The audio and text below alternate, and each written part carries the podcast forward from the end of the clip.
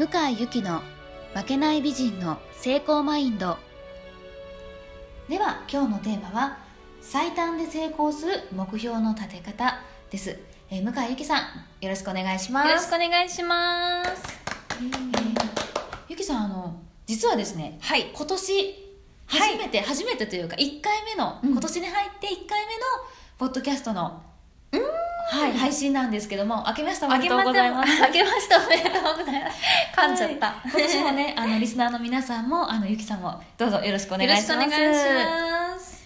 ではこうねあのやっぱりお正月ということで新年明けると皆さんあの目標を立てると思うんですよね。今年はやっぱりこういう年にしたいとか、はい。でこうゆきさんはやっぱりこう最短最速っていう、うで成功させるっていうイメージがあるんですけど、ゆきさんのこう目標の立て方っていうのを。なるほど。はい。うん、そうですね。新年一発目にふさわしいテーマですよね。そうですね。はい。私はこの目標の立て方もはい。自分で考えてというか編み出してはい。常にそれを意識して実行しているんですけどはい。その立て方というものはもうこう理想を明確にしてこの日にもう絶対こうなっておくっていうゴールをまず最初に作るんですね。はい。例えば3ヶ月後にこの目標を達成しておくとか。はい。そしてそこから逆算して細分化した目標を立てるんですよ。はい。うんうん。例うん。えばじゃあ3か月後に、まあ、ダイエットだとしてはい。マイナス、じゃあ3キロとかって考うんえて、じゃあゆきさんだったらどのようにこうそうスケジューリングを。3キロだったら、まあ、3ヶ月だったら1ヶ月1キロかなってはい。計算しますよね、もちろん。なのでまあ細分化した目標の一つに1ヶ月1キロと立てると思うんだけどはい。その1ヶ月1キロ達成するために今何ができるかっていうことを考えるんですね。うーん。だから1ヶ月1キロくらいだったら、まあ、お茶碗半分をこう我慢することかなとか、ウォーキング1時間かなとか、はい。こうある程度目安が立てやすいと思うんですけど、はい。そういうふうにこう目標を細分化するっていうことを常に意識していて、はい。それはもうこう仕事を始め仕事にしてもダイエットにしても夢を叶えるにしても全てに同じプロセスをたどってますね。目標を細分化させる、細分化させる。まず目標から逆算して考えてなんて言うんだろう。細分化する。んですよねこの日までになんか例えばその目標とかだとなんかなんとなくこの日までにまあ達成できたらいいかなとかで立てる人って多いと思うんですね、うんうん。それこそまあじゃあ今回まあ新年なので1年のプロセスで考えて、うん。うん1年でそうですねじゃあ結婚するとか1年後に結婚うん、する、そう。そう。いいいいですね。わかりやすいね。細かく。うん。どういうふうにこう足跡をつけていくというか、うんうん。うん。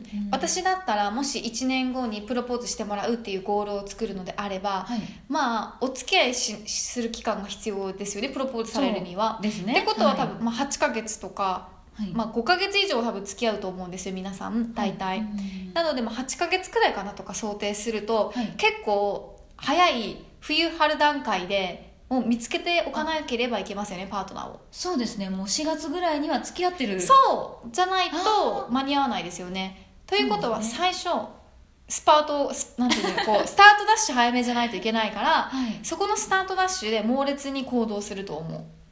じゃあこの最初の1月2月とかにでたくさん行動してうん。出会いの場に行く紹介してもらうとか、はい。たくさんこう出会いを増やしてはい。好きになるなれるような人を見つけるんですよね、はい。お付き合いできる人を見つけていき、はい。そこから、まあ、別にこう一人に絞るのもどのタイミングお付き合いする段階でだといいと思うんだけどはい。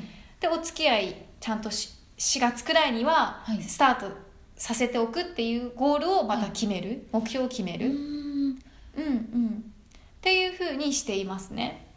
そうだなんかやっぱりこう大体なんとなくっていう目標、うんで目標っていつの間にか忘れてたりしちゃうんですよね。しますね。立てた立てたことは覚えてるけどいやなんかそんなこと言ってもみたいな、うんうん。今どうせ無理だしとかね。そうですそうです、んんん途中でやっぱり投げ出しちゃうとかいやできるわけないよねとか、うん。いや1年で結婚ってまずなくないとか、うんうんうんやっぱり思っちゃうんですけど、そうですね。あそそのためにもこう細かく細かく目標を決めて、今できることをちゃんと具体的にさせてあげることと、はい。あとはやっぱり過去ベースで考えるとそうなっちゃうんですよ。過去ベース。過去ベース、はい。今までも彼氏がすぐにできなかったから今回もできないだろうとか、はい。今までもすぐに辞めてしまったから次も辞めちゃうだろうとか、うん。そういった今まで基準で物事を考えないんですよ、うん、はあ。今できることを決めたらそこに向かうだけ。うんおお、うん。ゆきさんらしいですね。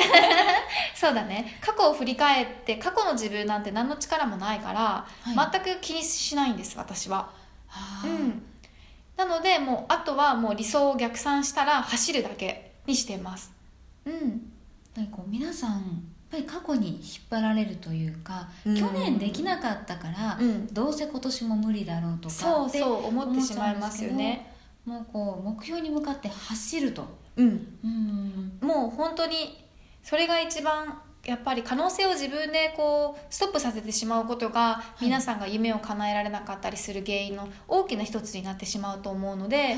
その可能性を信じるっていうことは、まあ、自分自身が一番してあげてほしいなと思うんですよね。自分自身を一番信じてあげる。そう絶対にできるっていうことを疑いもなく思ってあげる、はい。まあ、疑いもなく思うっていうのはなかなか難しいかもしれないから、はい。今できることを一生懸命やることにフォーカスすれば疑う暇もない。あ。悩む暇もないとかよく言ってるじゃないですか、ね。はい。悩んでる人だって私は暇だと暇人だと思っているから 悩んでることが悩んでる時間があるんだったら、い。今やるべきことをやればいい。うんその細かい目標っていうのも例えばじゃあ1か月単位とか今週はとかでもいいってわけですね、そう私はそうですね。うーんとどのくらいで分けるかな？まず、まず夢が大きすぎてはい。ゴールが3年後とかなんですよね。あもっとこう長いスパンで考えてるそうですそうですってこと長いスパンねで考えてるものが多くって、はい。そうすると1年間の中1年のうちにはここだなとかはい。決めていて、でも夢が大きすぎてプロセスが細分化できないんですよ。あーうん。目標が立てにくいんだけど、でも分かる範囲で立てるんですよ。あ。今の自分で想像がつく範囲でいいんです。それのプロセスがね正解かどうかじゃなくって、はい。こういう展開とかここまでしたら1年間ではい。ここぐらいまでいけて、1年間でここぐらいまでいけるんだったら3年後ここまでいけるよねってもうなんだろう概算というか大まかな見積もりでもいいから、はい。今の自分ではこうだったらいいなっていうちゃんと道筋をはい。も決めておくんですね。でそこに疑いもなく進んでいくんですよ。そうするとやっぱり最初は何もわからない段階でプロセスを書いてるわけだから、い。もちろん予期せぬことだったり違った展開っていうのは訪れるんですよね、はい。そしたらもう一度逆算すればいいんですあそこからさらにまた、そう新しい発見が分かった自分としてもう一度目標を立て直すの。その都度こう立て直してもいいというか。そうゴールさえぶれなければ。だからさみんななんかこう夢を叶えたいんだけどそのプロセスにこだわりすぎていてうん。こうじゃなければいけないって思ってると思うんですよね。思ってらっしゃる方が多いと思いますね、うんもう決めた通りにしないととそうかですよね。逆にしんどくなっちゃってうん。投げ出したりとかもいらっしゃるかなと思ありますうんですよね。だけど夢が叶えたいわけなので、はい。その夢につながる道っていうのはな何本あってもいいんですよね。うん。うん。一本だけじゃないって一本だけじゃない。やり方はもう本当に人それぞれ何通りもあります。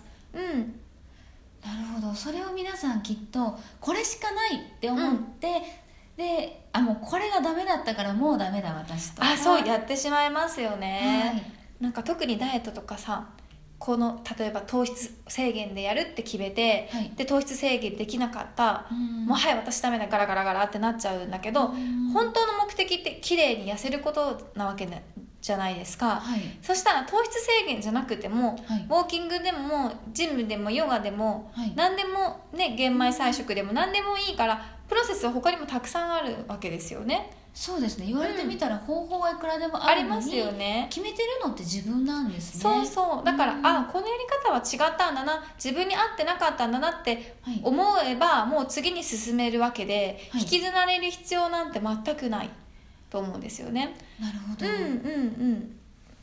ゆきさんはそういうふうにこう目標を立てて行動してるっていうことなんですね。うんなんか例えばこう目標を立てる時なんですけど、まあ、それこそまあダイエットとその結婚が両方したいというか、例えば私だったら、ね。あのまあ1年後にじゃあこう結婚したいとかうん。プロポーズされたい、でもなんか今ちょっと太ってるから、うんまあ、今ちょっとダイエットして痩せた後なんですけど、うんそういう人いると思うんですよね。うんいるね。彼氏ができるためにじゃあ痩せようとかダイエットしようって思ってあっていうふうにあの目標を立てる方って友達でも結構いるんですよね。まず痩せてから、あの婚活するとか合コン行きたいとか。ーそれ結構聞きますね、うん。痩せてから合コン行くってよくはい。聞く。うん。ふうに、そういうこうなんか目標をこうなんか積み立てるじゃないんですけど。そうですね。すぐに行動できないってことだよね、はい。なんかそそれもやっぱり要注意なところで、はい。本当に欲しいものが、はい。まあ例えば出会い出会うこと好きな人が作ることとか、はい。結婚することなのであれば別に痩せなくても好きな人はできるし、痩せなくてもモテることもできるし、はい。痩せなくても愛されるんですよ。はい。なのでわざわざこう愛されたいモテたいがためにはい。痩せなきゃいけないっていうまた一個下の目標みたいなものを立てる必要なんか全然なくって、へえ、うん。そうなんですね。欲しいものはダイレクトに受け取りに行くっていうものもやっぱり大事で、これができると最短でいけますよね。ややこしくない。そうですね、確かに結婚するためには痩せてみたいな、うんうん痩せるために今ダイエットして、うんうん。ダイエットするためにはどうのこうの多あ分そうそういろんなねうん。なんかこうか抱えちゃってますよね、あそれは細分化とは違うってことですね。うそうそれは細分化とは全然違くてダイレクトに目指していいと思うんですよ、あそれをおそらくもしかしたらうん、細分化と思ってる方もいるかもしれない。うんうんなるほど、ね。うん。今日気づけてよかったと思います。そうですね、はいうん。だから欲しいものは、はい。あれこれ理由をつけずにはい。欲しいとこう言っていいし、はい。それを得るための努力をまっすぐしていい、はい。うん、でうん。その可能性を潰してるのもやっぱり自分の思い込みだったりするから、うん、振り返ってほしい、ね。本当にそれがなくちゃその本当に欲しいものは手に入らないのかを振り返ってほしいです本当に欲しいものが手に入るかを自分で振り返ると。そうそう、うん。その自分が思い込んでる目標は目標だったりとかはい。必要だこれがないと次に進めないと思っているものは本当は必要なのかなとかそうですね。今それこそまあダイエットでいくと、まあ、あのぽっちゃりさんってモデルになれないとか言われても、うん。今ぽっちゃりさん専用雑誌とかありますもんね。そうなんありますそれは知らなかった。ありますあります、あのうん。渡辺直美さんとかなるほど。柳原加奈子さんとかかわいいですね。こう可愛いちょっとぽっちゃりしてる芸能人さんが出てるとかで、うん。ってなるとこうぽっちゃりでもモデルになれるみたいな。確かに。モデルにならなければんモデルになりたかったら痩せなければっていうのももう通用しなくなってるってことだよね。ってことは痩せなくてもモモデルになるれる。うんモテるしモデルになれるし何有名にもなれるしうん何にでもできると思いますね。なんかこうでないとっていう思い込みがやっぱり自分で作ってるってことですね。作ってますね。うん。なんか人を見るとやっぱりそれを持ってたりするとはい。その同じプロセスをたどりたくなると思うんですよ。成功法則じゃないけれども。好きですよね、うん。成功法則とかなんとこうすれば必ずできるとか、うんうん好きですよね。うん。女性は、まあ、特にそうかなと思うんだけど、成功の法則なんて人それぞれあるから、はい。そこにこだわって本当に大事なものを見失っていたら本末転倒で、はい、うん、自分がほ時間人生の時間って短いから、い。自分が本当に欲しいものをもう素直に追いかけてほしいんですよ。ううん。んあなんか最近すごく私うん。今、ゆきさんの言葉がフィットすることがあって、うん。ずっとこう恋愛であの図書館で手と手が触れ合って出会いたいとか思ってたんですよね。すごい どんだけいろんなところに手を伸ばしとかないといけないのそれ。白馬の王子様。えすごいロマンチックですけど。です。けど、じゃなくってそれこそ街で声かけられて出会ってもいいやとか、うん、うん、あそうそう許可出しですよはい。ね、婚活パーティーで出会ってもいいやとか、うんうん思うようになってからなんでしょうねこう人との出会いが増えたんですよね。確かに。それねうんわかります、私も恋活を始めてはい、やっぱり紹介以外ありえなかったんですよ。あ私もそうです。そうですよね。嫌でした、はい、でだけど周りを見ていると結構お見合いとか、はい、ナンパとかで長く続いてる子とかもいていい恋愛してる子とかもいてあうん。そういう恋愛の始まり方もありなんだなってうん。ある意味偏見がなくなっていった。だんだんだこんだん。う思い込みが外れたといううん。か、ナンパする人はね良くないとかうん。軽い男とか決めつけちゃってたのかもしれないですよね。私も決めつけてたので、こうなんでしょうね。目標のためにはこのプロセスを絶対通らないといけないっていううん道を多分自分で決めすぎてたので、うん。それをちょっとこう緩めてあげるというか幅をそう広げてあげるといいですよね。そうするとこう目標も達成できるようになるうん。可能性も広がりますね。そう。というかね逆算してたらた叶うしかないと思うんですよ。だって逆算してるんだもん。叶う。しかない。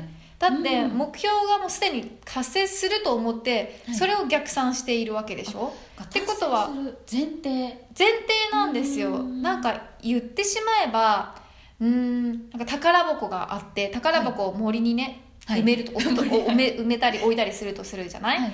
でその宝箱を置いて町に戻るとしますね、はい。でここに宝箱あるよって言って町に戻る最中にどんぐりをねこうポッポロポロポロはい。ポロポロ落としていって町に帰ります。はい。であくる日もう一度宝箱のところに行こうとする時ってどんぐりをこう拾いながら行きますよね。落としていったねはい。どんぐりを。そしたら必ず宝箱に行くじゃないですか。あなるほど。そういうイメージ？だから頭の中で宝箱を置きはい。頭の中でどんぐりを置きはい。現実で拾っていくみたいななるほ感じ。どうんじゃあもうすでにそうですね。宝箱がある前提で動いてそう。どんぐりを拾っていくんです。だから何かが起きた時もあこれどんぐりじゃんみたいな。でもしかしたら途中でどんぐりじゃなくて松ぼっくりになってるかもしれないですね。ですね。あれじゃあ松ぼっくりやるけどとりあえず拾っとこうかみそたいな。う。そしたら後ろにはどんぐりがみたいなことが起きるかもしれないし。そうですね、もしかしたらあの途中でどんぐりが鳥に食べられて一瞬なくなってるけどあそうそれでもわさわさ探していたらやっぱりどんぐりあったってなったりする。あやっぱり道は続いてたんだそう。って思ってうん。そのまま突き進んでいけば宝箱にたどり着く。つくんです。ほとんどの人はちょっとどんぐりが見当たらないともう街に戻っちゃう、戻りますね、でうん。戻るどころか多分森の中で迷いますね。そうですね。ほとんどの人迷ってる、迷ってますよね。そう。だからそこでうん街に戻っちゃダメ。街に戻っちゃ街ダメ。に戻っちゃダメ。もう一度その場所でどんぐりを見つけてほしい。見つける。うん、それぐらいそこもねどんぐりを確かに置いてきたっていう自信がないとできないと思うんですよこう自分で、まあ、書いたりして、うん。そうです。手帳に書いたりすることで、うんどんぐりを落とした履歴を残すというか、履歴を残す。履歴、うん。なんて言うんだろう。自分の中で絶対にどんぐりがあるんだって思い込んでいないと探せないっていうこと、自分の気持ちの方ですね。そう気持ちの方でなので探せる。例えば、あるかないかわからないっていうそこに信頼がなかったらどんぐりを探す気力がなくなると思うんですよ。はい。でも、もし誰かに絶対にどんぐりあるよって教えてもらえたらはい。たとえ時間がかかったとしてもどんぐり探すと思うんだよね。探しますね、うん。だからそれをやってほしい。なるほど、うん。なんか皆さんこう最終的にはどんぐりの話に落ち着いたんですけど。例え話でねね。話ではなくそう。プロセスにおいて、はい。何かがこう起きてでこれは夢叶わないこってこっていうサインなのかなと思ったとしても絶対諦めちゃいけない、はい。それもこう視点を変えればサインになることもあるので、はい。迷わず進んでほしいなって思うんですよね。はい。うん。そうするとね多分ね結構早く夢って叶うと思いますよ。うん。ですねでは今日はこうねゆきさんの夢の叶え方というかもう成功する、まあ、成功する前提のもう話ですよね、はい。成功はするものなのではい、します。皆さんも今日ねちょっと一度自分の夢目標をうん。お正月に立てた分改めて見直していただいて、逆算をまずはい。考えしててほしいと思います。はい。はい、では今日は向井ゆきさんありがとうございました。ありがとうございました。